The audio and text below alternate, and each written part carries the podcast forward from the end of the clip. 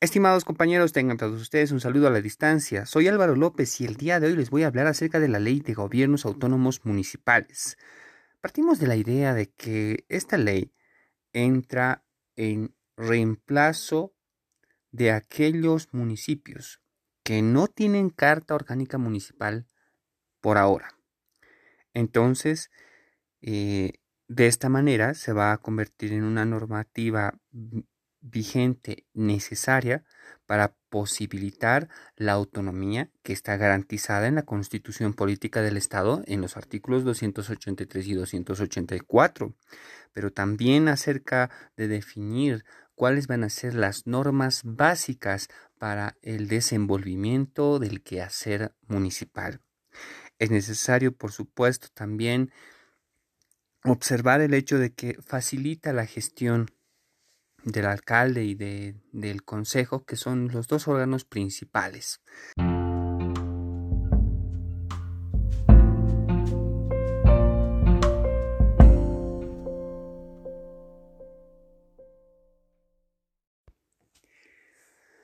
La Ley de Gobiernos Autónomos Municipales, Ley 482, entra en vigencia el 9 de enero del 2014 reemplazando a la Ley de Municipalidades, la 2028, que por supuesto estaba en vigencia mientras se podía reajustar algunos elementos que van a ser propuestos en la Constitución del 2009. Al igual que la anterior eh, ley, esta presente ley dispone la división del gobierno autónomo municipal en dos órganos importantes. El primero es el órgano ejecutivo, que está compuesto o superditado por el alcalde o alcaldesa, que va a ser elegido de forma democrática. Por otro lado, también tendremos al órgano deliberante o el órgano legislativo, que va a tener facultades legislativas, deliberativas y también fiscalizadoras. Estamos hablando del Consejo Municipal. Dentro de la relación que sostienen estos dos órganos, se van a sostener principalmente en conceder un desenvolvimiento de carácter independiente, también una separación en cuanto a estos dos órganos. Esto se establece claramente en el artículo 12, en el parágrafo tercero de la Constitución, cuando nos habla acerca de la imposibilidad de que las funciones entre órganos públicos eh, sean delegables. También está estaría basada en la ley de marco de autonomías, en la ley 031, cuando nos habla acerca de la proposición de, la, de los órganos, el desenvolvimiento de los órganos de forma independiente. Es necesario también señalar que de acuerdo a las características del desenvolvimiento del quehacer eh, municipal, no nos vamos a cerrar únicamente en el hecho de que se van a convertir en órganos independientes y al mismo tiempo que van a sostener un carácter de separación, sino que también estas deberán estar las actividades realizadas coordinadas y también basadas en los principios de cooperación.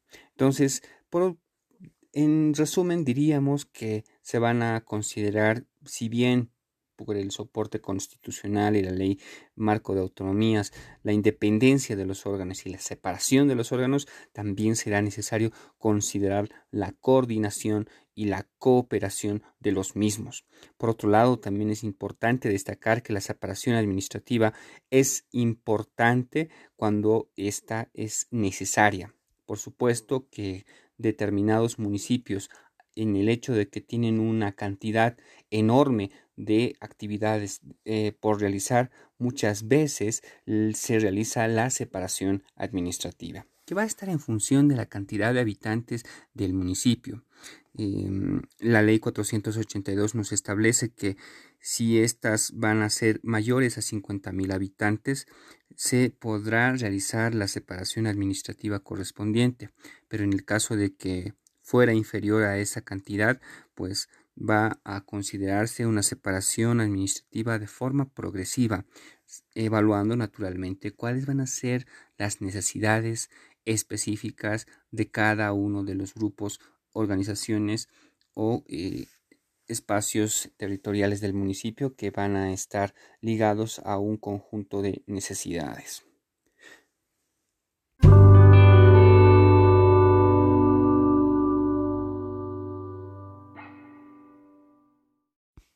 El Tesoro Municipal.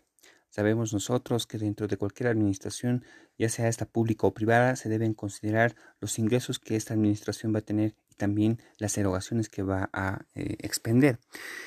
De acuerdo a lo establecido en la Constitución en el artículo 340, donde hace una división acerca de las rentas del Estado, que son divididas entre nacionales, departamentales y municipales, al mismo tiempo de los em, de las rentas indígena, originario, campesinas. En esta ocasión vamos a analizar acerca de las rentas del Estado municipales, que va a estar bajo el reconocido bajo el término de tesoro municipal, que dicho sea de paso, está bajo la administración del órgano ejecutivo del gobierno autónomo municipal. Y a partir de, este, de la conformación de este tesoro municipal que va a ser el acervo continuo de recursos financieros, se van a realizar determinadas asignaciones, por supuesto. El tratamiento de la asignación de recursos financieros públicos estará ligado a un tratamiento independiente lo que implica que se va a hacer un análisis y una evaluación de institución por institución o empresa por empresa, determinado costo por determinado costo. De tal manera que esto se va a contemplar en el presupuesto municipal. Entendemos que el presupuesto municipal contendrá, bueno, va a tener en su contenido, eh, por un lado, todos los eh, costos considerados dentro del desenvolvimiento de los dos órganos principales, es decir, del Consejo y también del, eh, del Consejo como órgano deliberativo o legislativo y por otro lado eh, los costos que serán necesarios en el órgano ejecutivo. También, más allá de eso, se van a realizar algunos, algunas evaluaciones del tratamiento independiente en cuanto a las asignaciones de las empresas municipales y las instituciones municipales. Entendemos que las instituciones municipales van a ser las dependencias institucionales que son de carácter municipal. Así, por ejemplo, las propias alcaldías, eh, perdón, las subalcaldías y también las secretarías. Por otro lado, también entenderemos que las empresas municipales que van a ser centralizadas, que van a depender directamente de los recursos públicos municipales, también serán considerados dentro del campo de acción y dentro del presupuesto municipal. Así es el ejemplo de la red de ambulancias, la Defensoría de la Niñez, la Guardia de Transporte, eh, la Intendencia Municipal, etcétera, etcétera. Todos estos puntos también estarán abordados dentro del presupuesto municipal, al igual que todos los costos que serán necesarios para ejecutar los proyectos eh, que van a depender del trabajo de las empresas privadas, es decir, de empresas desconcentradas, que por, eh, por el procedimiento pertinente ahora prestan esos servicios, pero también cuáles van a ser las empresas que eh, dotan a la administración em, y también a todos los miembros del gobierno autónomo municipal de determinados productos que pudieran ser, por ejemplo, material de escritorio. Y entonces de esa forma se va a desenvolver el presupuesto municipal a través del Tesoro Municipal.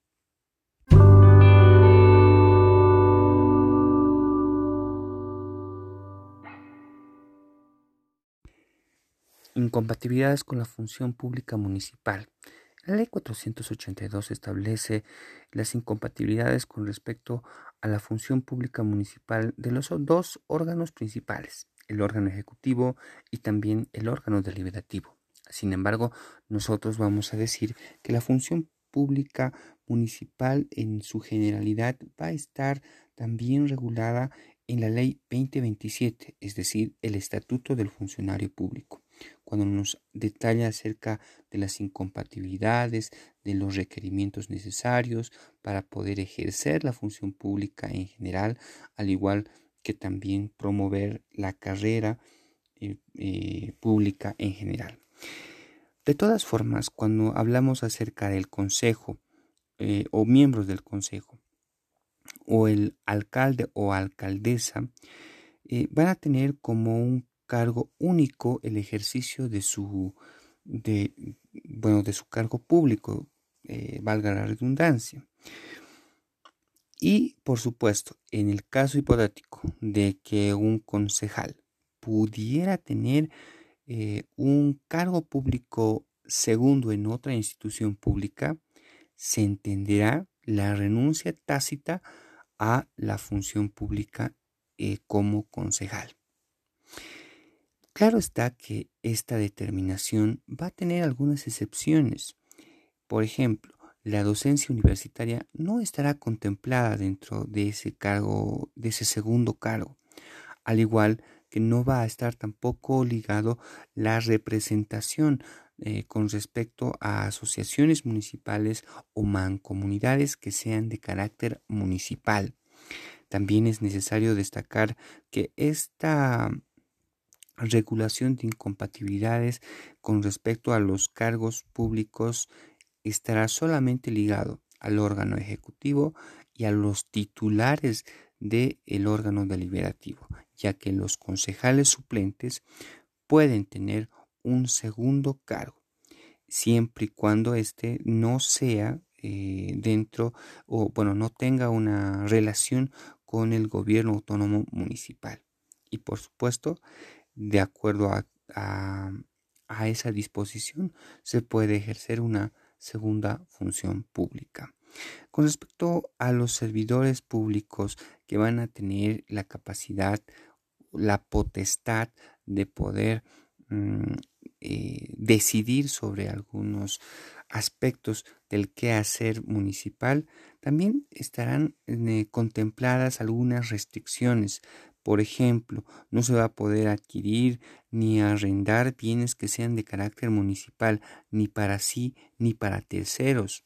Al mismo tiempo, tampoco van a poder suscribir contratos eh, con eh, distintas empresas, por ejemplo, los contratos de obra, los contratos ah, de, aprovisionamiento o los contratos de servicios municipales, todos estos contratos tendrán que seguir el procedimiento pertinente y no así a través de eh, un contrato donde se alinee a una, a, em, una línea eh, personal privada, ya que esto constituiría una un ilícito eh, público e incluso sancionable por vía penal.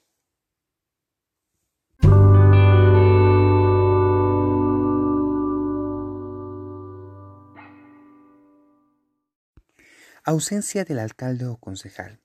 En primer término, dividiremos este análisis en dos partes. La primera, la ausencia permanente y la segunda, la ausencia temporal. Entendemos que la ausencia permanente de un concejal o de un alcalde estará ligado a cuatro razones principales. En primer término, hablaremos acerca de la muerte. En segundo término, la inhabilidad permanente. Eh, luego, la revocatoria. Y finalmente, la renuncia. Todo esto está eh, regulado en la Constitución Política del Estado, en el artículo 286, parágrafo tercero.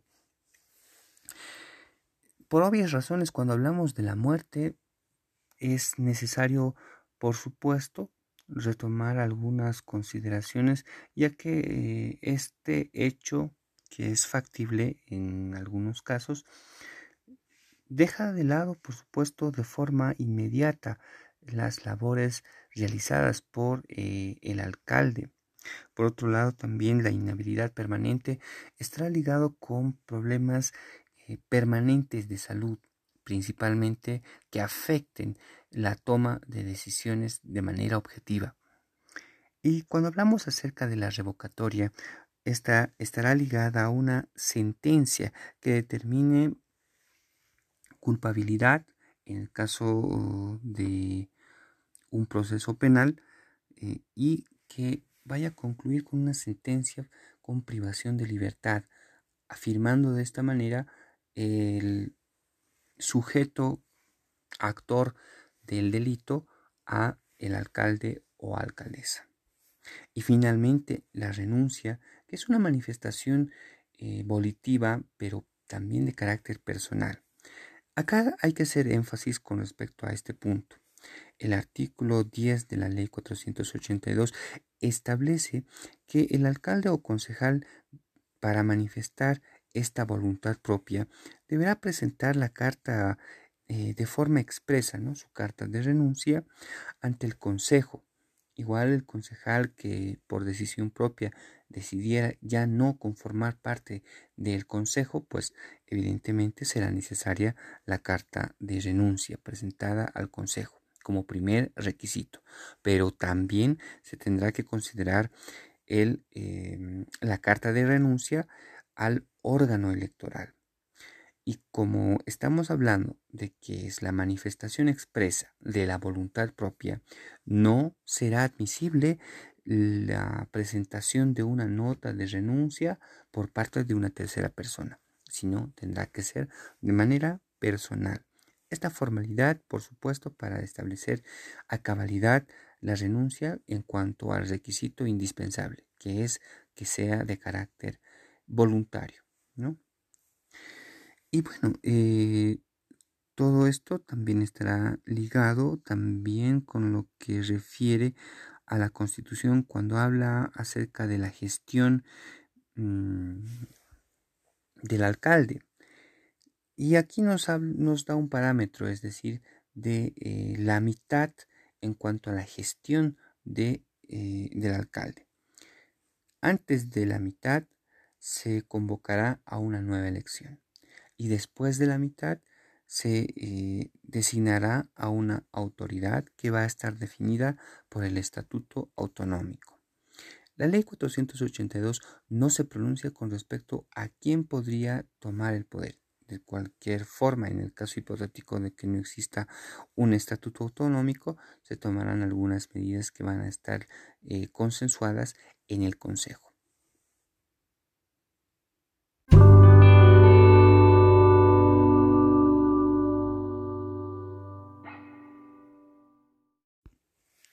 La ausencia del alcalde de forma temporal.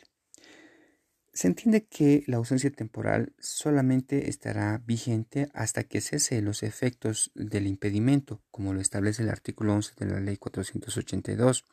¿Y quién va a ocupar el cargo? Esto lo establece el artículo 286 de la Constitución Política del Estado, cuando nos habla acerca de la posibilidad de que un concejal sea la eh, persona que se va a encargar del quehacer del órgano ejecutivo qué concejal va a ser el que va a tomar las riendas del poder municipal, pues esta va a ser definida por el estatuto eh, autonómico de cada eh, municipio.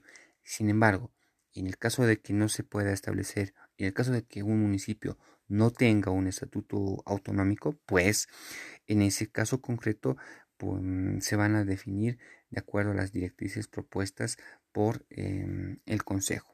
De cualquier manera, en este cambio de eh, titularidad del órgano ejecutivo, no existe un plazo determinado ni la ley ni por la ley 482 ni tampoco por la Constitución Política del Estado. Sin embargo, la práctica sugiere que sean 72 horas, pero no está determinado. Ahora bien, hay que tomar en cuenta que las causas por las que pudiera un alcalde ausentarse de su actividad em, permanente estarían ligados a la salud, pero también por una situación de carácter considerable que afecte el funcionamiento eficaz de sus labores otra razón sería el hecho de que se puedan ponderar alguna situación de carácter considerable. Y finalmente, por em, el hecho de que se tengan que aclarar algunos términos en la justicia boliviana.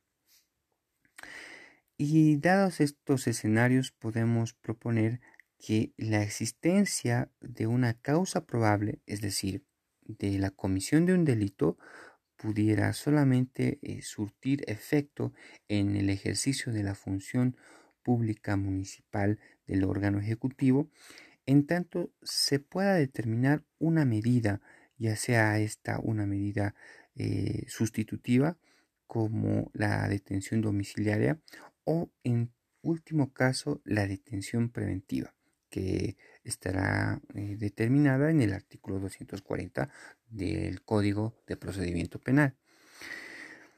Mm, y bueno, por supuesto, más allá de ello, se tendrá que reconsiderar eh, cuál va a ser el procedimiento para poder asignar el concejal que va a tomar las riendas del poder municipal que había estado determinado en el artículo 286 esto va a ser evaluado por la Comisión de Ética en el caso de que el soporte eh, documental que tenga pruebas del ilícito cometido por el alcalde o alcaldesa, eh, determine eh, los informes de la Contraloría o las auditorías internas, van a ser procesadas de tal manera que van a ser evaluadas también en la Comisión Ética. Y bueno, por supuesto, la Comisión Ética, habiendo habiéndose pronunciado con respecto a la vericidad de los datos proporcionados, a eh, la efectividad de la realización del proceso en cuanto a un delito específico o delitos específicos, esto se va a comunicar al Consejo, quien, eh, bueno, eh, quienes van a realizar eh, una sesión en la que se va a determinar mediante una resolución municipal la determinación de la suspensión eh, temporal del alcalde. Por supuesto, esto también podrá ser eh, factible en los otros tipos de em, bueno, causas de la ausencia temporal. Esta se puede ejecutar, eh, la resolución municipal se puede ejecutar de forma directa. Sin embargo, eh, el alcalde, en el caso de que no esté de acuerdo con la determinación eh, tomada por el Consejo en la resolución municipal, podrá em,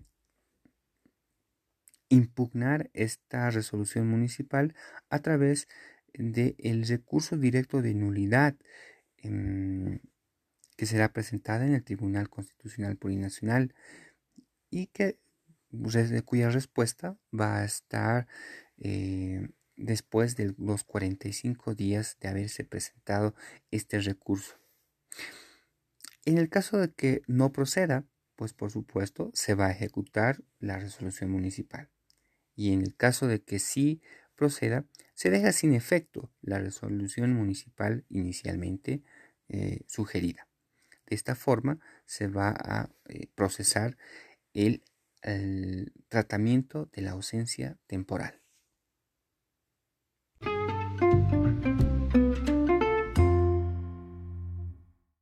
De esta forma damos por concluido el análisis de la primera parte de la Ley 482. Espero que haya sido de su agrado. Nos vemos hasta la siguiente sesión.